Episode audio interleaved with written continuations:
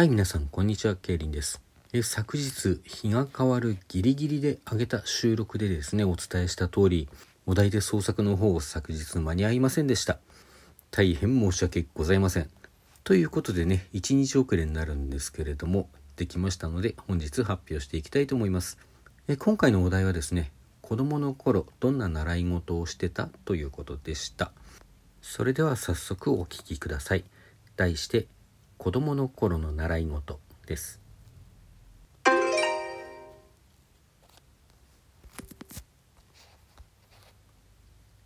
え？もう移動ですか？俺は思わず大きな声を上げた。二流どころの大学を出てどうにか入った地元の小さな出版社。入社式があったのはつい2ヶ月ほど前のこと。ローカルなムック本などを作っている編集部に配属され、ようやく日常業務程度のことを覚えてきたところだ。そういうわけではないんだが、絵に描いたようなくたびれた中年という風情の上司は含みのある言い方をした。まあ、会社の方針でね、一月ばかり午前中は別部署の業務に協力してもらう。何をすればいいんですか？何か準備しておくことは？内容は向こうで聞いてくれ。準備も特にいらないそうだ。はあ。翌週指定された会議室に行くと、俺の他にも何人かの社員が前を向いて座っている。特に席が決まっているということはなさそうだ。俺は同期入社の女子がいるのを見つけて、隣の席に着いた。高田さんだっけ？こんにちは。あ、こんにちは。えっと、山本くん？山野ね。え、ごめんなさい。いやいや、いいよ気にしないで。それより、この、集まり？なんだか聞いてる？ううん。ただ、今日からしばらく午前中はこっちに行けって。俺も。高田さん、経理だっけ？うん、そう。山野くんは、編集？第二編集。なんか共通点あったっけ？ないと思う。それに、例えばほら、あそこの前から3番目の営業の先輩だよ、確か。ああ、そういや研修で見た覚えが。改めて部屋を見回すと、ちらほら記憶にある顔がある。小さな会社だ。うちの部署で扱うような地域性の高い本のほか、占い本、学術関係の書籍などを出しているが、いずれも勝負数で販路だって限られている。もちろん、雑誌をいくつも抱えているわけでもなく、早い話、社内の見通しはいい。もちろん、全員の部署を知っているとは言わないが、総務で見た顔や、最近うちの先輩とやりとりしていた製造部の人などは、なんとなく覚えている。統一性がありそうには見えない。それだけではなく、性別も年齢も見事にバラバラ。なんだろうな。ほんと、なんだろうね。そう言い合ったところで、前の方の入り口から一人の男が入ってきた。若い。新卒の俺たちと銃は違わないんじゃないか。知ってる？小声で聞くと無声音の返事が返ってくる。知らない。皆さん入ってきた男が大声を上げる。脇についていた人が慌ててマイクを手渡そうとしたが、それを手で退ける。本日はお忙しいところお集まりいただきまして、大変恐縮です。私はこの度新設が決まりました E 事業部の松本と申します。皆さんには今日から一月ばかりの間、午前中を費やしてちょっとしたテストを受けていただきます。もちろん本来の業務が忙しいようでしたら休んでいただいても構いませんが、替えの利く仕事はできるだけ他の方に任せ、当プロジェクトにご協力いただけると大変助かります。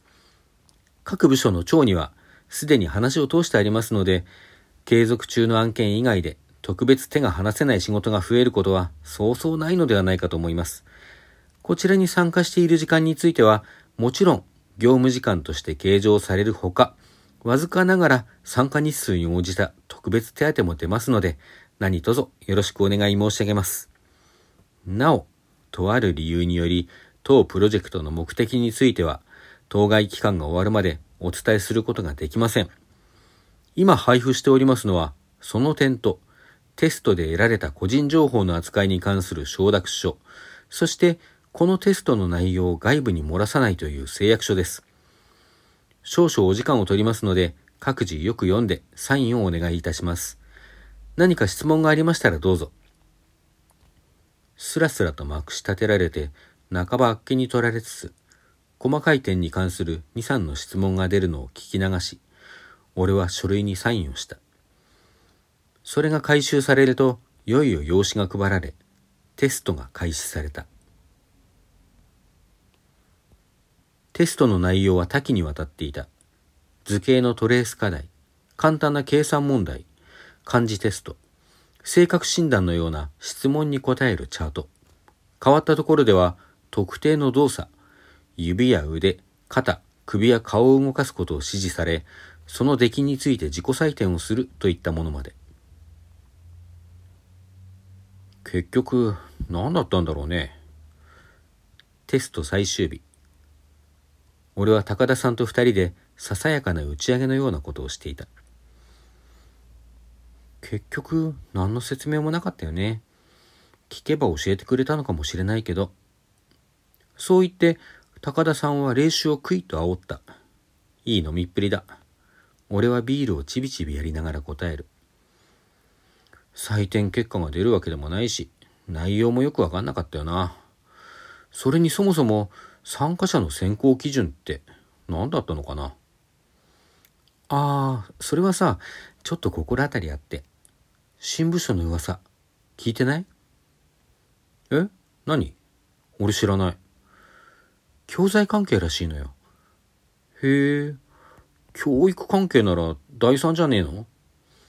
本とは別に実際に現場で使用する教材を扱うようになるんだって。ゆくゆくは理科とか算数、それにデジタル教材まで広げていきたいらしいんだけど、とりあえず手をつけやすいところ、まずは国語関係、ペン字教材あたりから、だって。あ、記憶が蘇る。エントリーシートに書かれた自分の文字にため息をついた日々。これでも小学校の頃書道習ってたんだよな。この字で特技欄にそれ書いたらウケるかななんて考えて、無意識にそれを実行していたことを知って青くなった面接の日。あ、やっぱり山野くんも？私もなのよ。字が汚くてさ。昔っから親とかに何とかしろって言われてたんだけど、どうにもなんなくって。じゃあ何？あのテストって、モニターみたいな？っていうか、情報収集かなんかかなって。制限時間タイトな計算問題とかもあったでしょ？あれも焦った時にどんな力入り方してるかとかデータを取るための問題だったんじゃないかな。また思い出す。特技欄に書道とあることを指摘しつつ、昔習っていたと答えると、それ以上突っ込んでこなかったあの面接。もし今までにない画期的な字が上手くなる教材を作りたいと思ったら、長年書道をやったのに全然字が上手くならなかった俺のような存在は、またとない実験対象だったのではないか。子供の頃の習い事なんて役に立たねえと思ってたんだけどな。冷酒と焼き鳥の追加をオーダーする高田さんをぼんやり眺めながら、俺は小さくつぶやいた。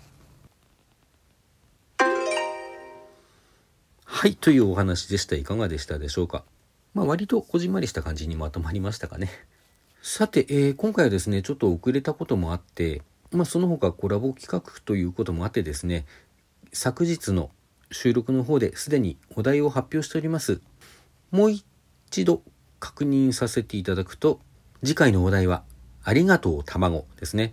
こちら10日の日がたまさんのですね、ありがとう卵祭りですか。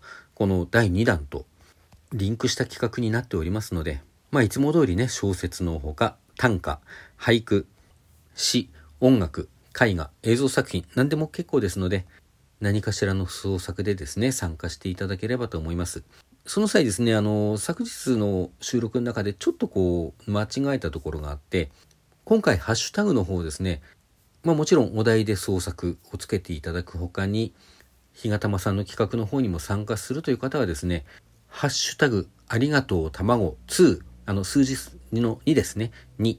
こちらをつけてですね、収録を上げていただければと思います。詳細をですね、あの、昨日の方の収録の方のね、概要欄を見ていただいても結構なんですけれども、改めて今日の収録の方にもですね、あの、日がたまさんの企画説明トークへのリンクを貼っておきますので、どうぞそちらでご確認いただければと思います。それでは皆さんさようなら。どうぞ今日も良い夜をお過ごしください。